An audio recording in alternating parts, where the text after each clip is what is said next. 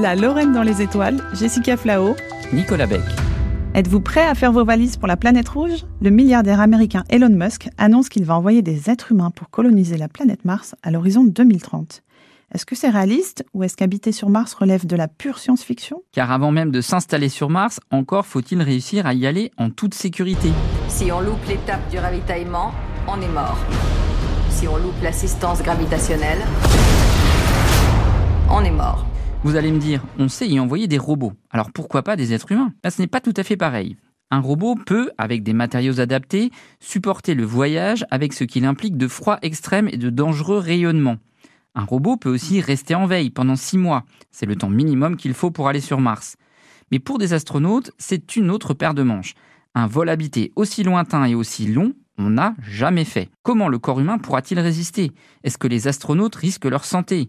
Et surtout, un paramètre important qui nécessite d'être pris en compte, l'aspect psychologique. Mettez cinq astronautes dans un espace confiné pendant six mois, avec des communications limitées vers la Terre, sans voir personne d'autre, et pour une destination plutôt hostile. Qu'est-ce qui peut se passer? Vers 4h30 du matin, nos satellites ont détecté une tempête qui se dirigeait vers le site Ares 3 sur Mars. Et pendant l'évacuation, l'astronaute Mark Watney a trouvé la mort.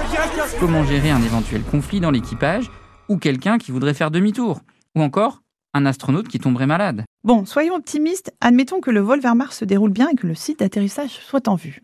Eh bien là, c'est encore une étape cruciale. Il faudra atterrir sans faire de dégâts. Pour les robots envoyés vers Mars, c'est déjà très complexe. Il faut ralentir, ralentir fortement, grâce à l'atmosphère martienne, puis à l'aide de parachutes, puis encore avec des rétrofusées.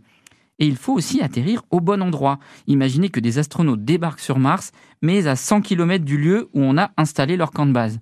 Ce serait compliqué. Il n'y a pas vraiment la petite liaison en bus comme pour rejoindre notre aéroport régional.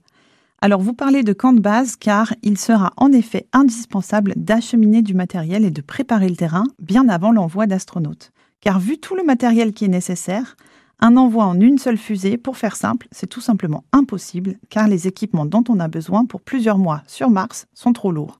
Des vaisseaux cargo partiront donc plusieurs années avant les astronautes pour installer ce fameux camp de base. On acheminera de quoi produire de l'oxygène sur place, de la nourriture, un véhicule ou encore de quoi fabriquer un habitat martien digne de ce nom. Donc, face à cette situation accablante, je n'ai pas le choix. Je vais devoir en chier de la science.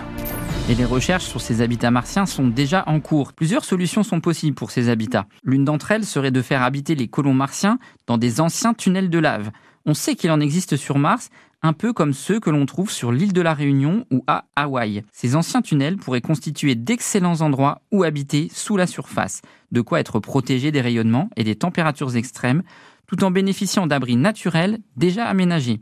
Autre solution possible pour habiter sur Mars, fabriquer sur place des sortes de maisons à l'aide d'imprimantes 3D géantes qui utiliseraient les matériaux locaux, notamment le régolithe, ce sable martien qui recouvre une partie de la surface de la planète rouge. La NASA a déjà lancé des concours d'architectes qui ont imaginé des habitats futuristes construits à partir de cette matière première locale les ressources locales avec lesquelles on pourrait aussi fabriquer de l'eau qui servira directement aux astronautes, mais aussi à des cultures de salade ou de tomates. Je suis quand même le meilleur botaniste sur cette planète. Les minéraux hydratés contenus dans certaines roches martiennes pourraient être utilisés pour extraire cette eau liquide potable. De quoi recréer un véritable écosystème sous cloche. Bon alors, on va la faire cette valise?